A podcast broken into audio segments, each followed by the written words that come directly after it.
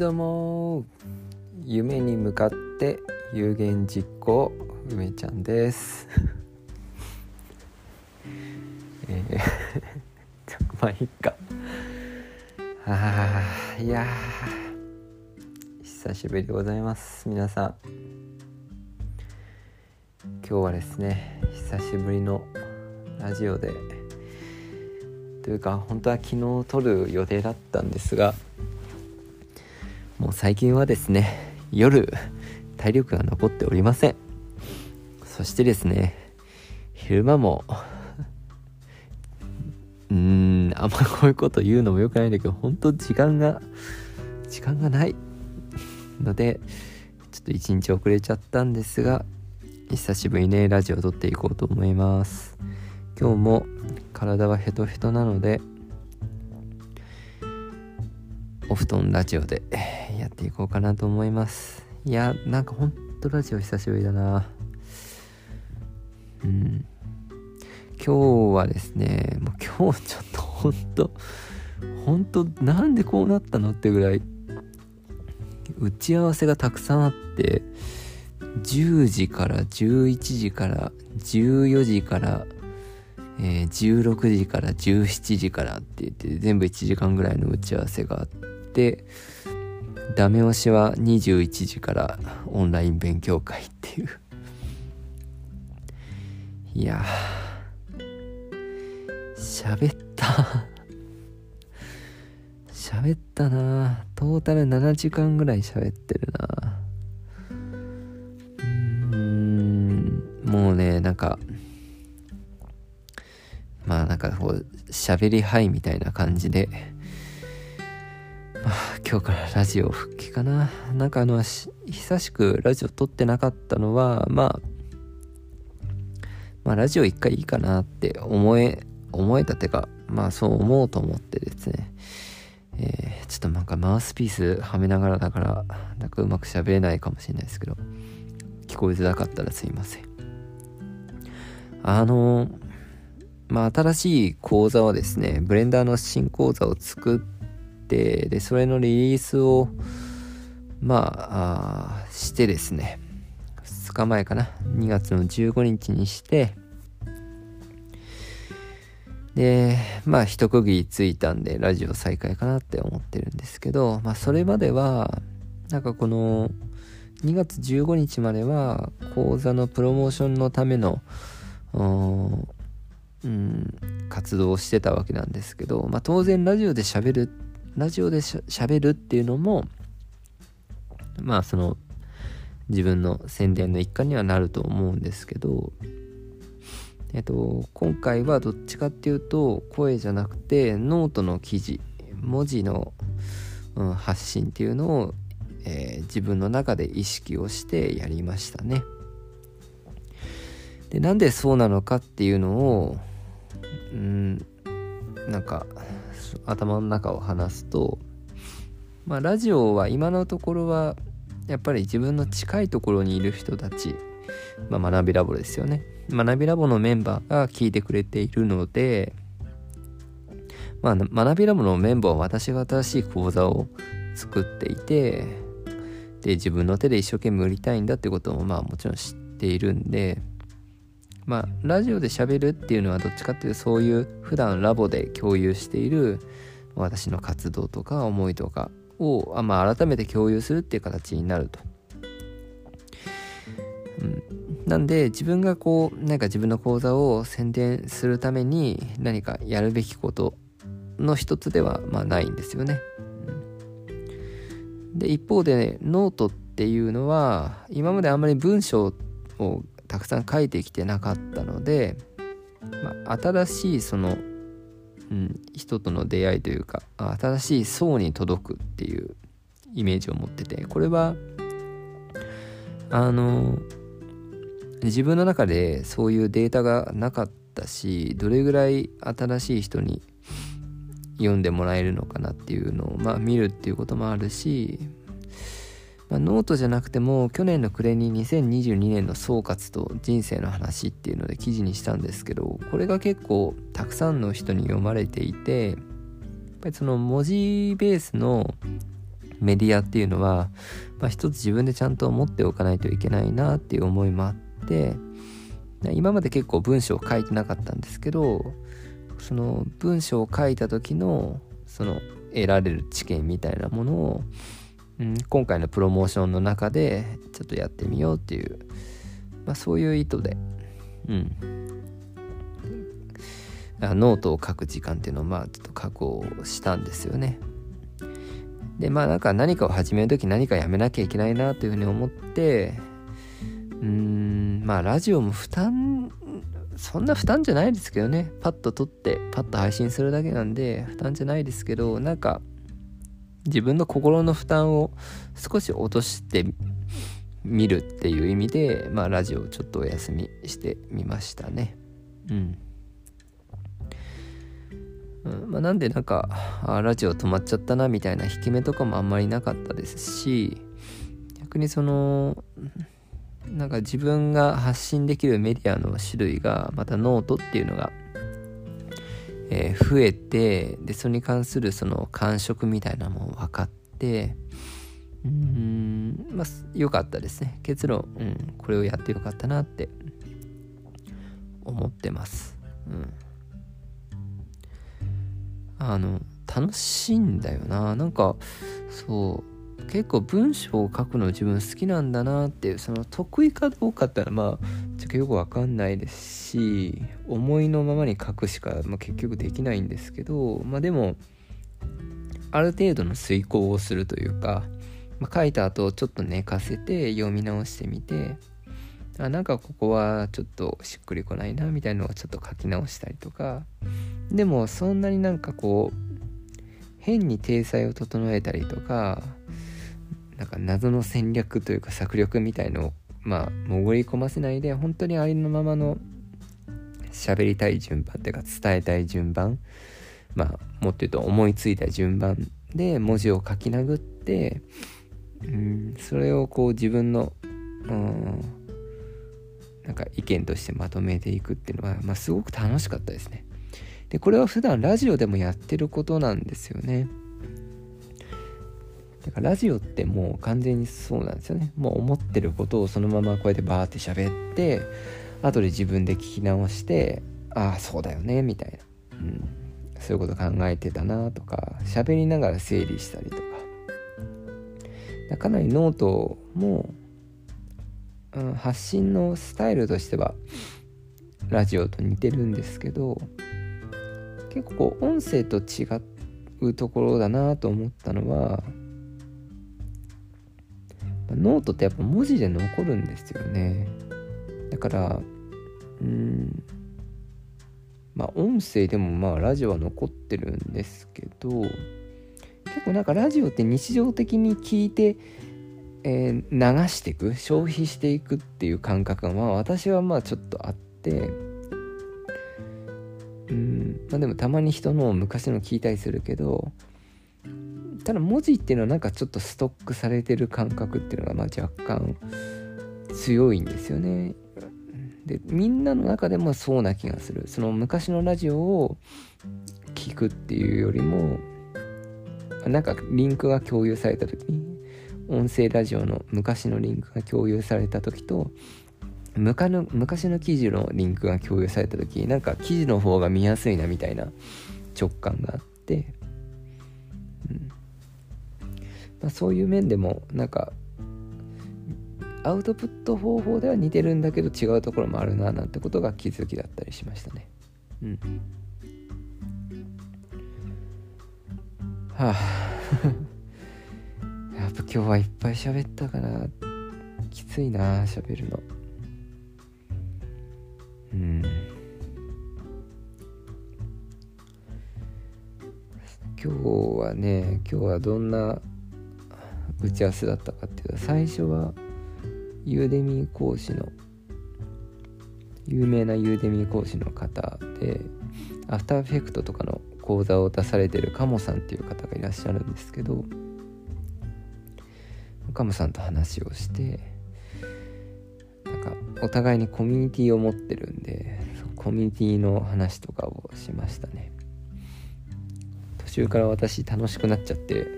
なんかいつの間にかまた学びラボの話しちゃって。その話を聞いてもらう感じになっちゃってなんかうんでもなんか聞き上手なんですよね。そのカモさんっていう方が。すごい聞き上手で。まあもうなんか私が気持ちよくなっちゃった。喋っちゃったなもう。また喋ってるよ自分って思っちゃいましたね。うんすごい聞き上手で優しくて。うん。なんか感じのいい方でした。うん。でその後えっ、ー、とその後何だった？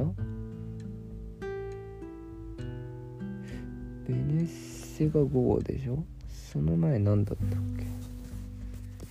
け？忘れちゃったよもう。やだやだやだ。えっとああそうだそうだ。その後あのー、安田源章さんとかの、まあ、サポートをしてるっていうか、まあ、個人で活動してるクリエイターさんのなんか事務所的なことをされてる会社さんにゼノトゥーンさんっていうこれ調べて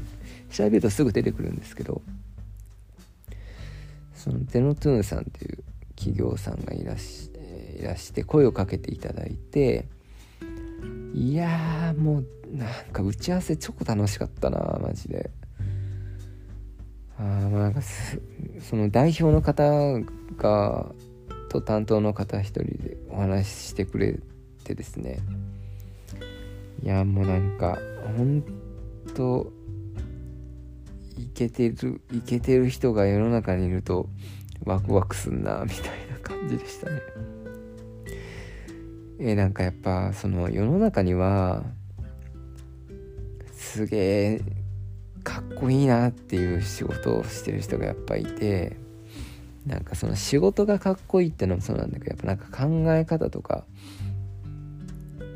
がもうほんとはすっげえかっこいいなみたいな。今日はもうまさにそんな感じで。私に最初に自己紹介をさせてもらって自分の活動の理念とか目標とか、まあ、もちろんラボの話とかもして。でなんかその時でもすごく感触が良くていやなんかいやいいですねみたいになんかこうこう言ってくれて。で逆にこう話を聞次聞かせていただいてなんかそのやっぱクリエイターがいろいろこう中抜きされちゃって全然報われないみたいなの、まあ、そういった問題を解決していきたいっていう趣旨なんですけどなんかそのストーリーとかがすごいまあ良くて。でもなんか私の視点でいくと私ってこう学校とかそういう地域より何て言うかみんなの、うん、みんなに近いところで活動したいと思っているんですけど例えばじゃあなんかそういう CG とかそういう世界のきっかけを作った結果その人がクリエイターを目指したとしてその先に幸せが待ってないのなんか辛いなって。クリエイターいいなと思って頑張ったんだけどもう搾取されまくりで全然報われなくて体壊しちゃうようなそんな生活になっちゃいましたって嫌じゃないですか。でなんか今日そのゼロトゥーさんと話した時にやっぱりそのそこになんか取り組んでいるそういうそれが問題だって言って取り組んでいる、まあ、大人がいるんだっていうことを知ることができてなんかすごいなんかホッとしましたね。なんかこう別に私は CG 業界にいろんな人をこう斡旋したりとかってそういう思いではないんだけれどもでもまあ少なからずそういう業界というかクリエイティビティに触れてでなんかこう作る大変さを知ってよりこうクリエイターを応援できる個人ができる。要はなんか最終的にクリエイターみたいな仕事をしなくてもいかにその人たちがやってることがすごいことなのかっていうことが分かる人間が増えるって、重要だと思うしでそんな中でもクリエイターを目指して頑張る人が、うん、出てくれね来たらいいなって自分の話とかを聞いてその世界を知ってそういう道を目指したいって思う人が生まれたらいいなと思うんだけどやっぱりその先にちゃんと報われる仕事が、うん、評価されてちゃんとお金がもらえて、まあ、そういう世界がやっぱあってほしいなと思うんで、まあ、そういうとこの問題点っていうのにこう尽力されてる、うん、方がいらっしゃるっていうのはなんかああって。うんすごいホッとしましたね。なんかこんなホッとするんだって 自分で思っちゃうぐらい。でなんかもともとは学校まあそのそのまあジロトゥーンさんを通して他の方から、まあ、学校で授業してくれないかっていうお願いのそのまあなんか仕事だったんですけどまあなんかそれの話ってなんかもうほぼしないでまあなんかそれ後で繋いどきますぐらいで終わっちゃってもうほぼそのお互いの理念をなんか語り合ってうん。なんかまあもうこれすげえ大事だなってやっぱ思ったんですよね。なんかそのいきなりまあいきなり何か仕事をしようって話をすることはもちろん大事なんですけどなんか、単に目先の仕事だけじゃなくてその一緒に仕事をしていく上で自分自分と相手まあその今話してるその2社の間でどういう世界をどういうどっちの方向を向いて仕事をしていくんだみたいなベクトルがやっぱ合ってることってすごく大事だと思うんですよね。でそれが揃っていればなんか同じ方向性で新しいアイデアとか取り組みとかできると思うしなんかそれが全然違うベクトル向いてたら本当にその場の仕事をこのお金でこの仕事をやってくださいって、うん、それで終わっちゃうと思うんですよね。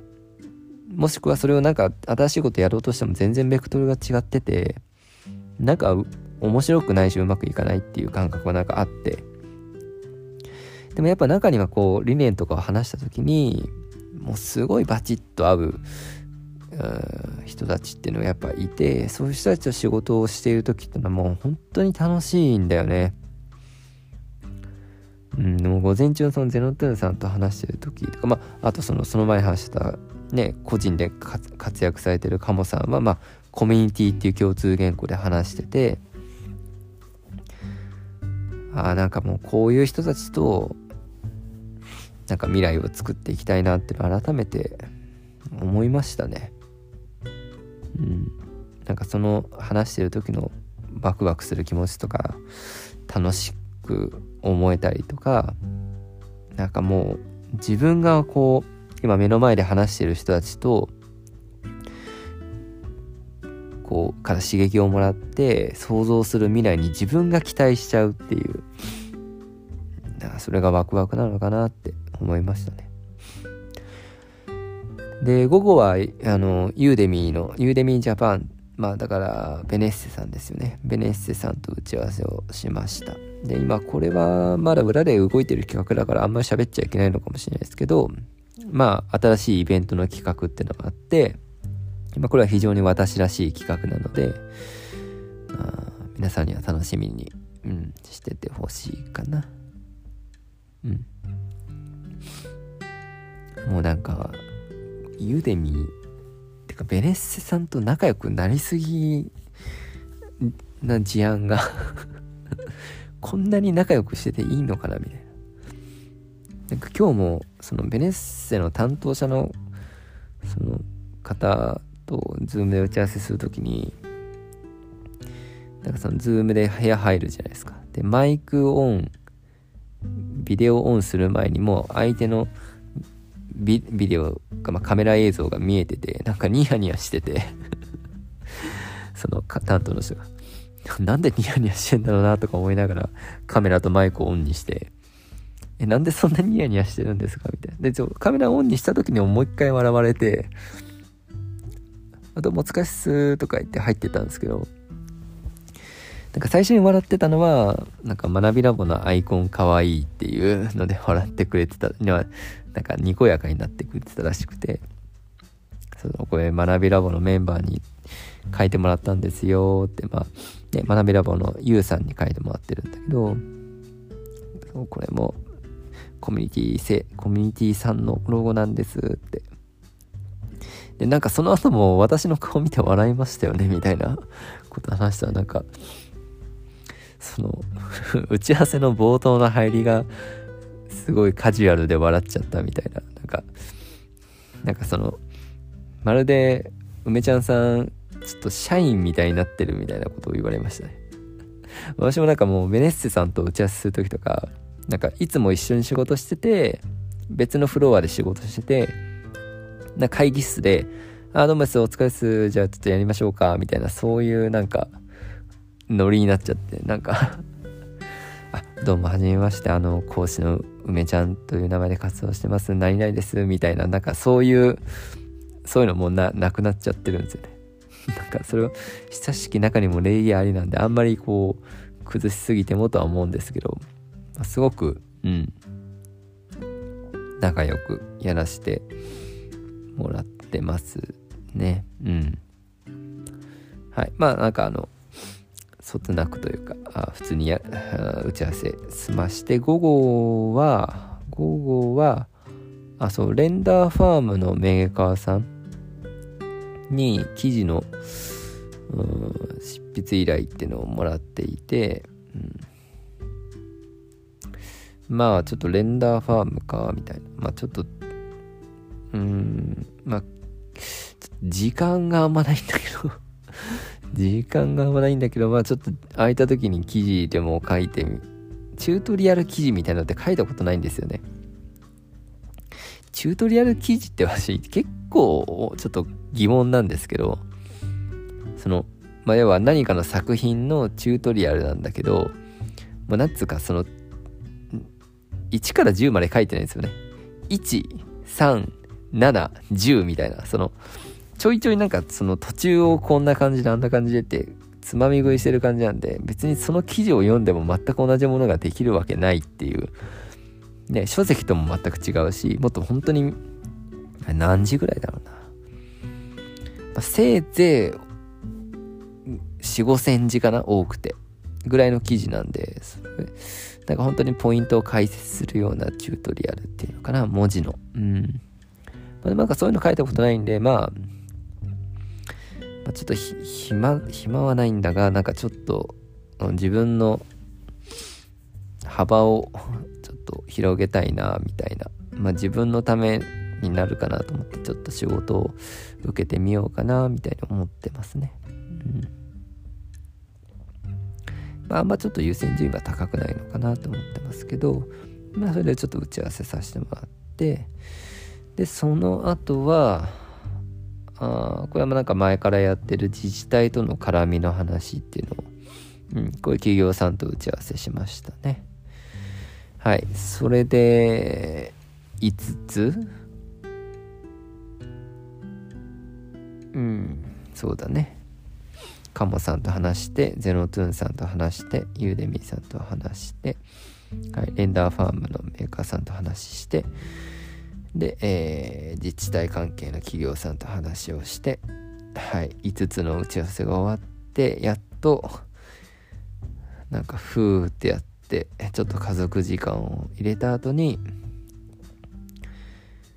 ユニティの いやもう今日本とちょっと、ほんとラジオでこんなん疲れて疲れてるのほんと申し訳ないけど、ほんと疲れたわ、マジで。もう、もう、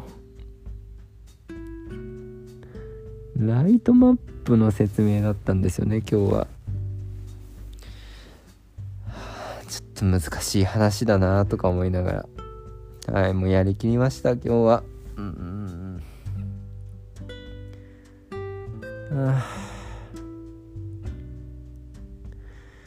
まあでもその新しい講座のリリースが終わってまあもう本当に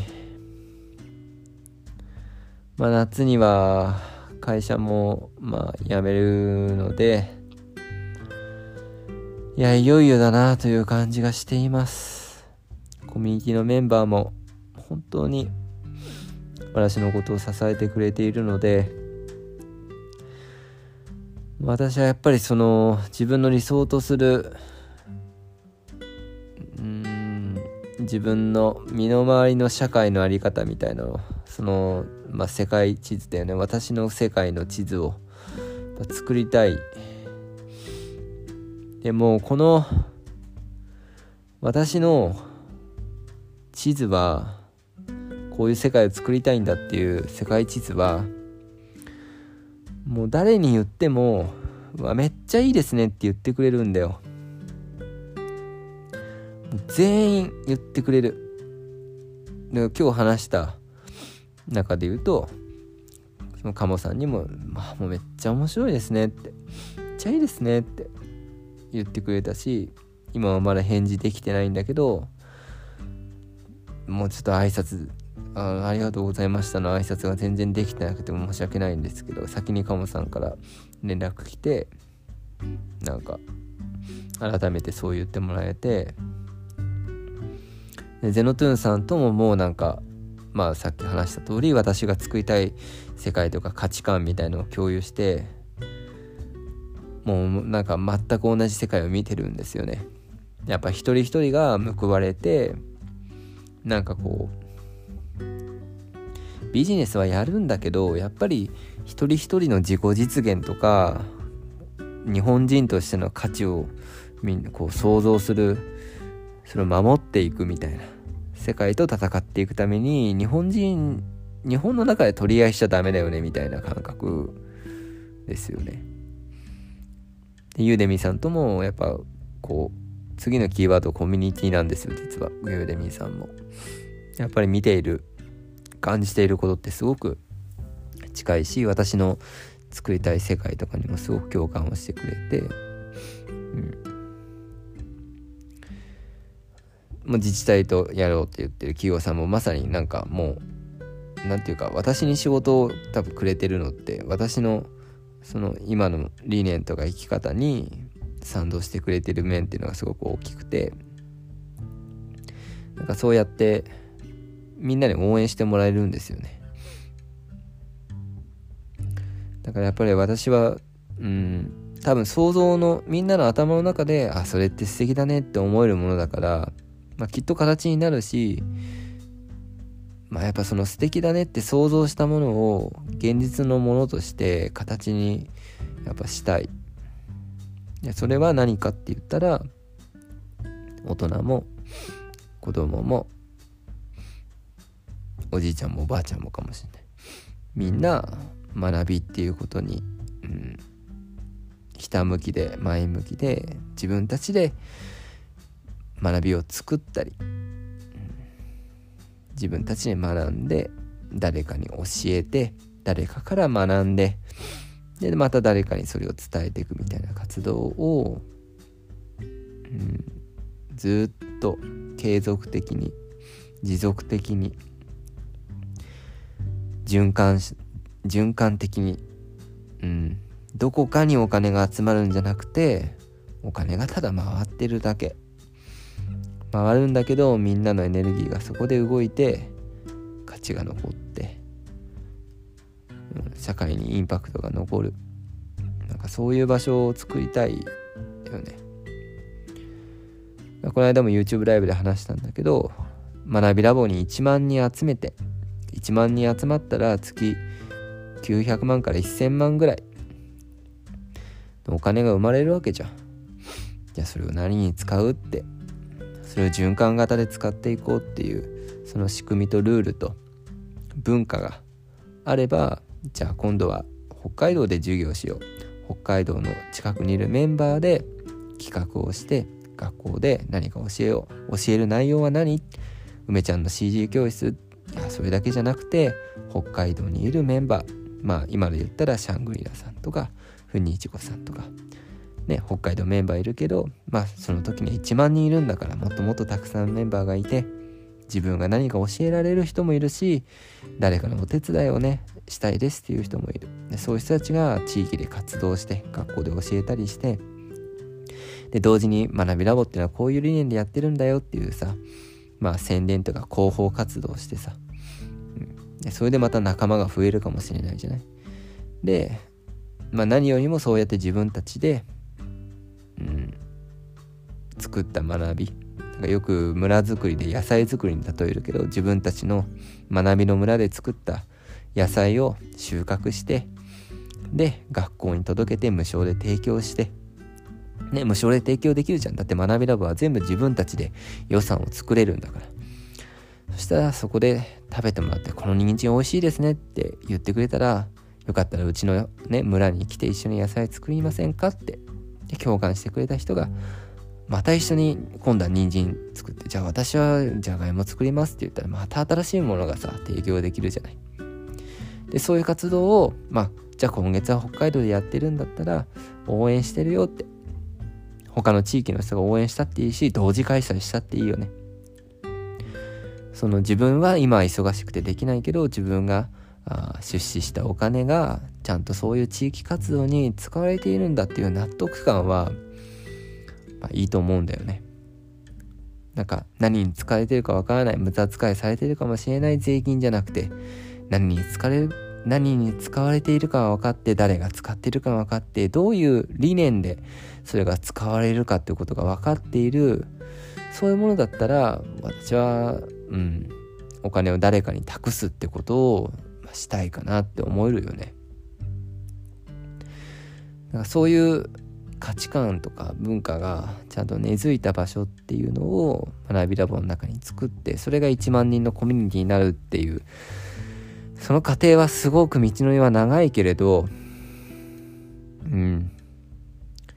それっていいですねって。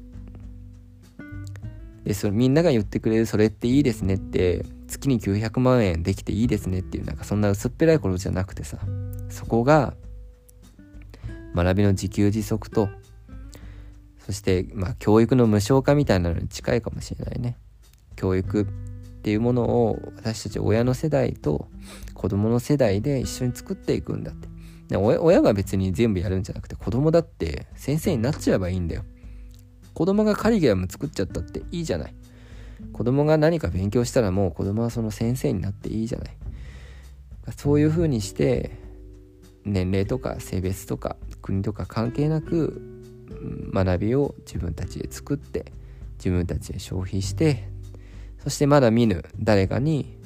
その村で作った野菜を届けるかのように学びを届けていくっていうことを絶対にやりたい。で絶対にできると思う。絶対にできる。うん。できない理由が見当たらない。できないんだとすると多分たった一つ。私が死んじゃうか私の心が死んじゃうか、まあ、体か心が死んじゃうのどっちかだと思う？だから心身ともに健康にそして鍛えていかなきゃいけないなって思ってますね。この講座を作ってる間実はすごい苦しい時期があってもう胃が痛くてそれはまあ主に会社を辞めるっていうプレッシャーだと思うんですよね。なんかなんとなくもう分かっててその会社を辞めるって別に楽しいことじゃないんですよ私にとって。私会社すごい好きだし会社の人たち好きだし今働いてる会社はすごい好きなんですよ。仕事会社で仕事することも別にそんな嫌じゃないですしすごい意義のある仕事を任されてたしうん。でもそれを捨てて自分のやりたいことをやっていくという覚悟ってまあ持てる覚悟を持とうと思って持てるんだけどやっぱ体は正直だよね。すごいもうビビり散らかしちゃって。もう胃が痛えのなんの？胃が痛すぎるところですきっ腹にコーヒーとか飲みすぎてあんま良くないんだってねすきっ腹のコーヒーってね。でどんどん胃が痛くなってきてもうそれで会社早退してそしたら夜38度5分ぐらいの熱ですよ。で2日ぐらい体調壊して。でそのお腹が痛い時胃が痛い時もなんか会社でもうだこれダメだと。もう精神的に不安定だから瞑想しようと思って瞑想してたらもうボロッボロッボロ涙出てくるんですよ。いや。大の大人がさ胃が痛くてさ瞑想してボロボロ泣くってもうさ もう普通じゃないじゃんどう考えても。でもなんかあもう今もう完全に進化の時だって思いましたね。そのポケモンで言ったらそのゼニガメがレベルが上がって水鉄砲覚えてなんかわかんない。ちょっと全然覚えてないけど。体当たり覚えて噛みつく覚えて水鉄砲覚えてみたいな。そういうレベルアップじゃなくてもう完全にこれカメールカメールだわみたいな。まあ正確に言うとユーデミー講師にチャレンジした時点でゼニガメからカメールになっていて。でカメール梅ちゃんはもうカメックスになろうとしてるんですよね。だいぶ急にでかくなるみたいな。もそれはねユーデミ講師にチャレンジしてる時にも体調を崩したことがあったんですけどもう全く同じなんだよね。もう胃が痛くてもうどうしようもない精神状態で。でも結局がその時も自分に向き合って精神統一をしてその痛みと向き合う。まあ痛みに向き合っても痛いだけなんだけど痛い自分のそのなんで自分は今胃が痛くなってるのかっていう自分と向き合ってその自分を乗り越えていくっていうのがまあユーデミ講師にチャレンジした時にあって2年前ぐらいだよね。そしてもう一回今来てるんだと。ただの会社員だったけれどただの会社員かつ講師というすごい責任のある仕事をやってもう死ぬほどの作業をやってあの時私は進化をして。そして今も間違いなく進化をした。あの数日で私の覚悟が決まったしもうまた別人になったなと思います。その熱が出て倒れて回復した後もうなんかまた見える世界が変わってたんだよね。でそれはやっぱりその辛い時期にその辛さに向き合って自分が何が怖くて何に不安を感じていてでどうしたいのか何がしたいのか何でしたいのかっていうことを、まあ、問い続けたよね。うん。そして進化したと思う。なんでこれをやりたいんだって。なんでだってなんでだなんでだなんでだって何回も繰り返して。もうねやっぱりそこにちゃんと自分がいたから。うん。それはみんなが応援してくれるからっていうのはもちろんあるけどやっぱり自分の中に絶対俺はこれをやるんだっていう気持ちがちゃんと間違いなくあって。でそれを応援してくれる人たちがいるっていう後押しになってじゃあもうそれはやるしかないじゃん。やるためには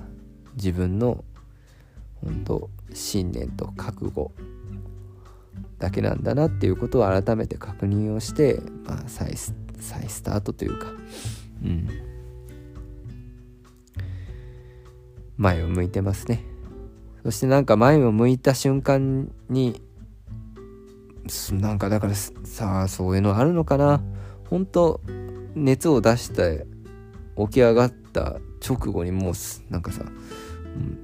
なんか雪崩のようにいろんな話が舞い込んできてさ。で今日話した通りですけどもうなんかたくさんのこいい大人に出会えてもうワクワクしてます、うん、そしてやっぱ覚悟を持つとそういうものを引き寄せるんだなって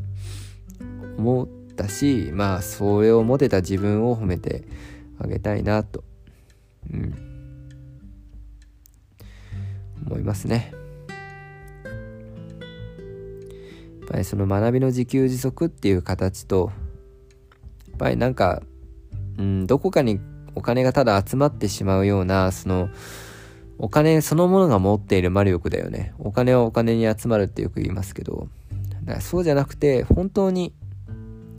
上辺だけの SDGs みたいなそんなんじゃなくて本当に私たちが楽しく幸せに生き生きとワクワクしてだけどテクノロジーがこの発達していく中でこう苦しんでもいいと思うんだよね。苦しみながらもちゃんと仲間と成長してちゃんと生きてるって感じて仲間がいるからそれでも辛くても頑張ろうって思えるそういう空間と仲間と理念と行動とたくさんの学びをやっぱ私は作りたいね。お金とも向き合ってだけどお金には振り回されないようにしてみんなの自己実現がそこでできるように全力を出す。だからいつも言ってるけど私のことを信用はしなくていい。まあ信用っていう言葉は正確には何かのなんか何かを担保に信用するんだからまあそれでいいかもしれない。でも単に信じなくていいと思う。私の人間をもう何かでもって見極め続けてほしい。このラジオを聴いてる人にはね。私は自分の信念を常に確かめながら自分がそこから外れてないか今うんエゴになってないかみたいなことをちゃんと考えながらそういう場所を作っていきたいからやっぱそれに期待してほしい。で期待は確かに裏切られたら残念かもしれないけどそれでもやっぱり期待してほしい。だって私はそれを絶対作るって思ってるから。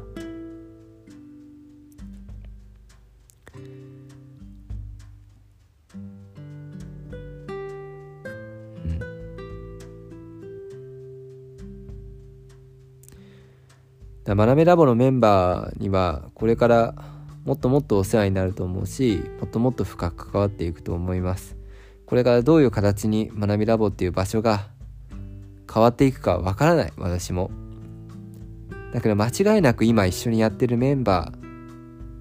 そこで共有してる思いっていうのは私が作りたい学びラボで育てたかったものそのものだからまあ、もっともっと楽しめるようにもっともっとたくさんの人と関われるようにそして自分たちの楽しいことが誰かのためになるようなちゃんと自分のことだけじゃなくて誰かのためになってるその上で自分が楽しめてるっていうそういう実感が持てるように、うん、ありとあらゆることを考えていきたいと思ってます。